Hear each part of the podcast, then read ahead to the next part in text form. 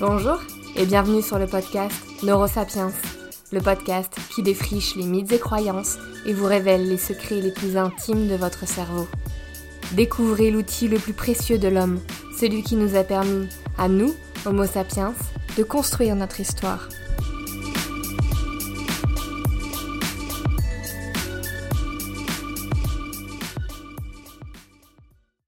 Bonjour chers neurosapiens, on se retrouve cette semaine pour aborder le sujet de l'empathie. Ce sujet m'a été proposé il y a plus d'un an par Lucie Fouquet, une amie qui m'est très chère et qui j'espère ne m'en voudra pas d'avoir mis autant de temps à sortir cet épisode. Entre-temps, vous avez été des dizaines à me demander d'aborder ce sujet, j'espère donc que cet épisode vous plaira.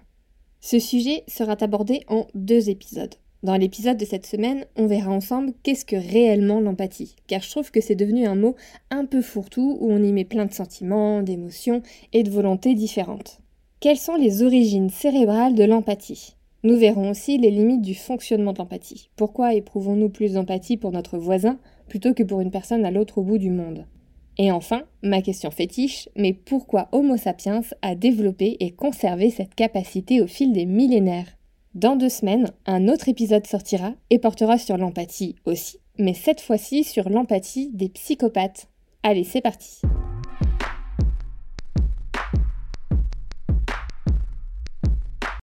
À mon sens, il n'y a pas une définition de l'empathie, mais deux, parce qu'il existe deux types d'empathie, l'empathie cognitive et l'empathie affective. L'empathie affective est la définition la plus courante qu'on entend du terme empathie. C'est le fait de ressentir, de partager les émotions d'autrui et, notion importante, sans les confondre avec les nôtres. Dans la définition d'empathie affective, il est crucial de ne pas se laisser envahir par les émotions de l'autre, mais bien de faire la distinction. Sinon, on appellerait plutôt ça une dynamique de contagion émotionnelle. Et deuxièmement, nous avons l'empathie cognitive, qui elle va correspondre au fait de comprendre les états mentaux des autres, de comprendre ses émotions et ses pensées. Donc, pour l'empathie affective, on est dans le ressenti, et pour l'empathie cognitive, dans un processus plus intellectuel de compréhension.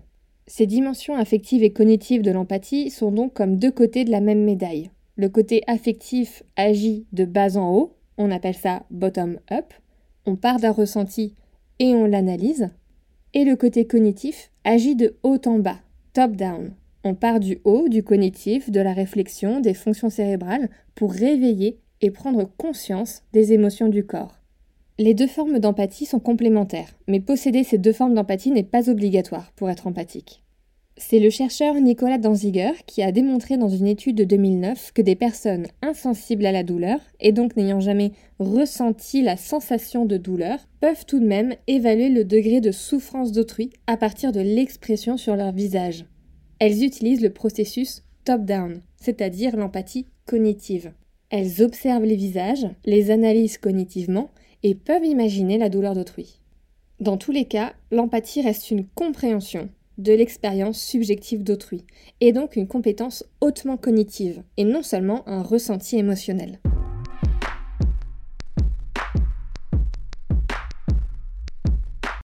Pourquoi Homo sapiens a développé cette compétence? Cette question a généré beaucoup d'hypothèses.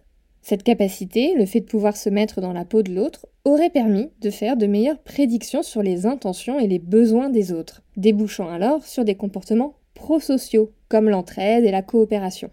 Si vous avez écouté l'épisode sur l'évolution du cerveau chez nos ancêtres, vous savez sûrement que si Homo sapiens en est là aujourd'hui, c'est grâce au groupe et à notre coopération. Car n'oublions pas que tout seul on va plus vite, mais à plusieurs on va plus loin. Toujours placer une petite citation bien caricaturale et un peu niaise. L'empathie aurait donc été une compétence clé dans cette coopération entre Homo sapiens, la communication s'en étant vue améliorée. Dans l'empathie, c'est sûrement joué aussi une notion d'apprentissage face à l'expérience des autres. Je m'explique. En comprenant la douleur de l'autre, on apprend à éviter les situations qui génèrent cette douleur.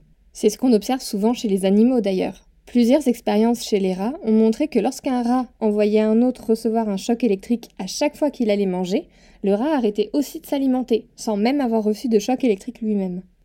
Note importante à retenir ici, la douleur est un élément central pour ressentir de l'empathie, et pourrait même en être le fondement cérébral.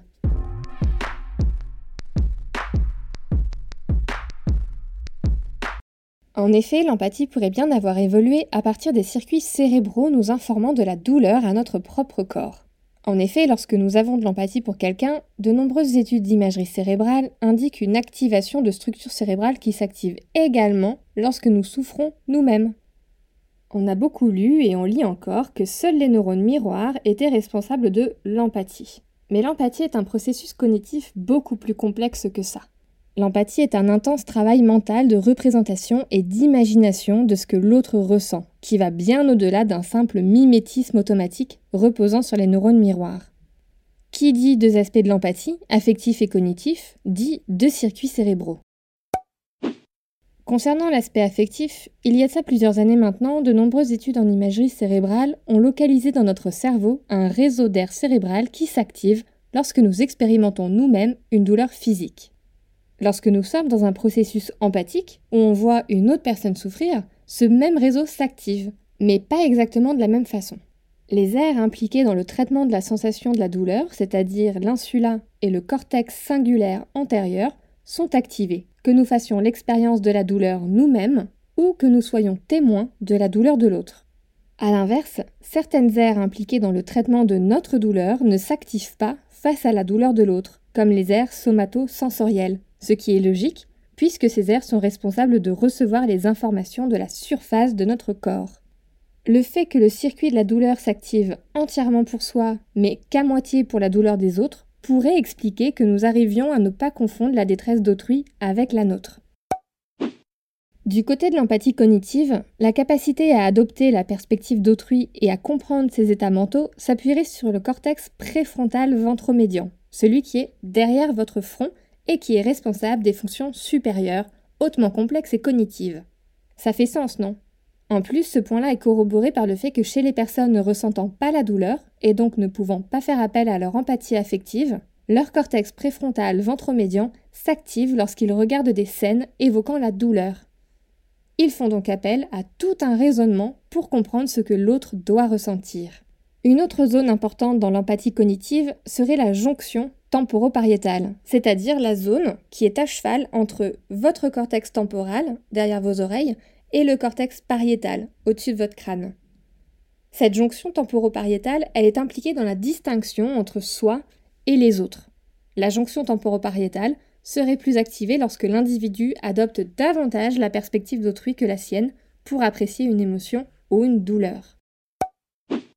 Et pour finir, à la base de ces deux réseaux cérébraux d'empathie affective et cognitive, il y a une structure cérébrale particulièrement cruciale pour avoir de l'empathie. C'est l'amygdale qui est nichée au cœur du cerveau. Et cela fait sens quand on sait que l'amygdale joue, entre autres, un rôle crucial dans la reconnaissance des émotions de peur sur les visages. Une étude menée par Abigail Marsh a montré que les personnes les mieux capables de déceler les expressions de crainte offrez plus d'argent et de temps pour aider une personne en difficulté. Sans la capacité à savoir reconnaître les émotions sur le visage de l'autre, impossible de ressentir ce que l'autre ressent, impossible de comprendre pourquoi la personne a peur ou est triste, et donc impossible d'avoir des comportements d'aide ou de soutien. Ces découvertes montrent bien que la définition de l'empathie comme un processus émotionnel et cognitif fait vraiment sens. L'empathie n'est pas qu'émotionnelle. Elle est réellement un processus cognitif complexe qui fait intervenir les fonctions supérieures du cerveau.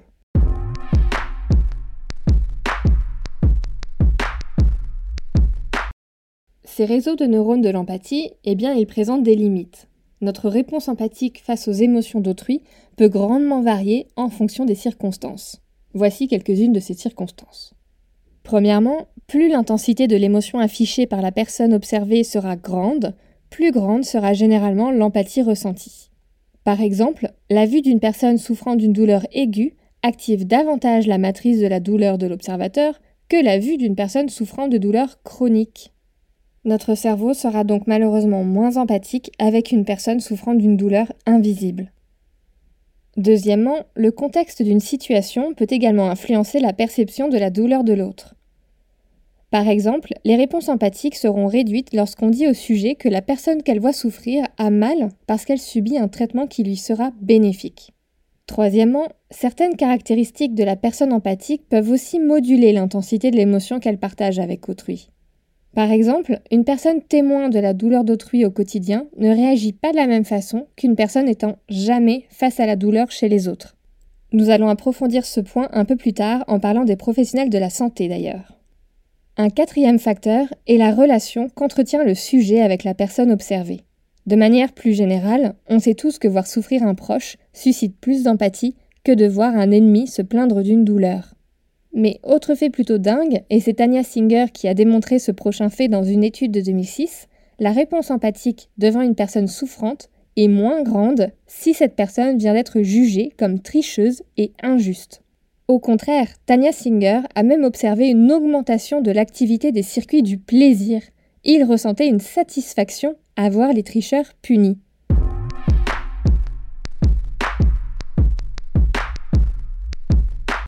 L'empathie est une compétence centrale dans la pratique du personnel soignant. Une question qui revient souvent, c'est comment font les professionnels de la santé pour tenir mentalement face à la douleur et la souffrance? Étant moi-même professionnel de la santé mentale, je sais que nous mettons un certain nombre de mécanismes de défense en place pour ne pas se laisser envahir et bien faire la différence entre soi et l'autre, élément central, rappelez-vous, dans l'empathie.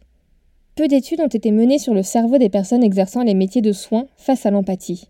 Mais une des études intéressantes que j'ai pu trouver, c'est celle de Yawei Chang et Jean Dessetti. Jean Dessetti est d'ailleurs un énorme chercheur très reconnu dans le domaine de l'empathie.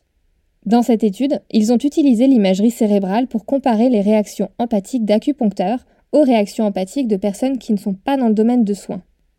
Leurs résultats ont mis en avant des différences importantes dans l'activation de leur cerveau lors de l'observation de personnes se faisant piquer par des aiguilles.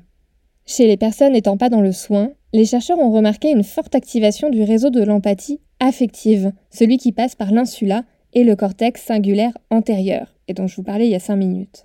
Au contraire, chez les acupuncteurs, ce sont chez les régions cérébrales associées aux fonctions supérieures, et donc à l'empathie cognitive, qu'on observait une forte activation.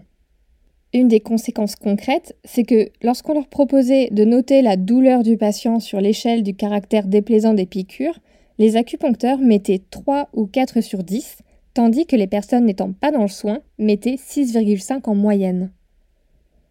Le côté cognitif de l'empathie permettrait de mettre en place une plus forte distinction entre soi et l'autre, mais aussi de développer des mécanismes de contrôle de l'empathie. Notre épisode touche à sa fin, mais pas complètement, car on se retrouve la semaine prochaine pour parler empathie chez ce qu'on appelle communément les psychopathes. Merci beaucoup pour votre écoute. Et si vous souhaitez soutenir Neurosapiens, n'oubliez pas de mettre 5 étoiles et un petit commentaire sur Podcast Addict, Apple Podcast ou Spotify. À bientôt!